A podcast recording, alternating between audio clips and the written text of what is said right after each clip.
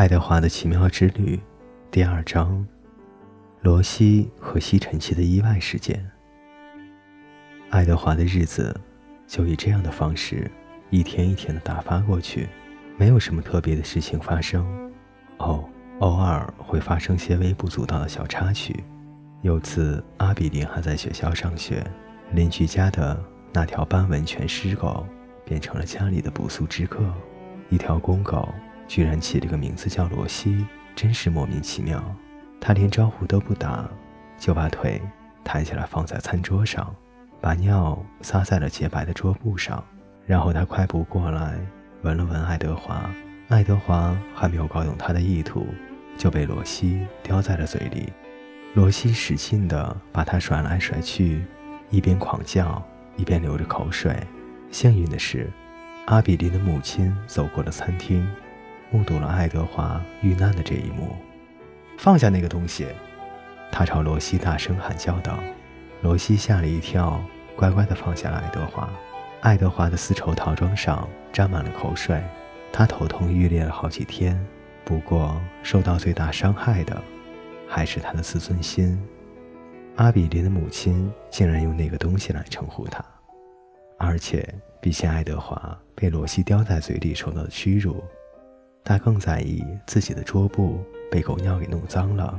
偏巧这时，图雷恩家来了一位新女仆，急于在主人面前表现。他偶然发现爱德华正坐在餐厅的椅子上。这只兔崽子在这里做什么呢？他大声说道。爱德华一点也不喜欢“兔崽子”这个词，他认为这是极大的侮辱。女仆向他俯下身去。看着他的眼睛，哼，他说道。他直起身子，双手撑在屁股上说：“我看你和这屋里的其他东西一样，都该好好打扫打扫了。”于是女仆便用吸尘器为爱德华除尘。她用吸尘器的软管仔仔细细地吸他那双长长的耳朵，她扒了他的衣服，拍打了他的尾巴，敏捷而粗暴地弹着他的脸。就在女仆一腔热忱地为他清洁时，爱德华膝盖上的金怀表也被吸尘器吸走了，掉进了储尘袋里，发出了令人揪心的当啷一声。女仆却好像根本没有听见。清理完以后，她把餐桌的椅子放到餐桌旁边，却不知道应该把爱德华放哪。最后，她决定把爱德华塞进阿比林卧室架子上的玩具娃娃中间。好了，女仆说：“你就在这儿待着吧。”她把爱德华丢在架子上，姿势又笨拙又别扭，他的鼻子都快要碰到膝盖了。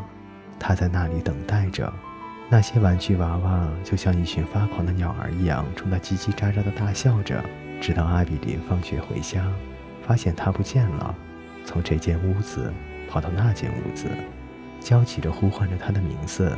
爱德华，他叫道：“爱德华。”当然，他没有办法让他知道自己身在何处，也没有办法回答他。他只能坐在那里，静静的等待着。当阿比林找到他的时候，他把他紧紧的搂在怀里。爱德华仿佛能感觉到他的心跳声，他的心激动的要从胸腔里跳了出来。爱德华。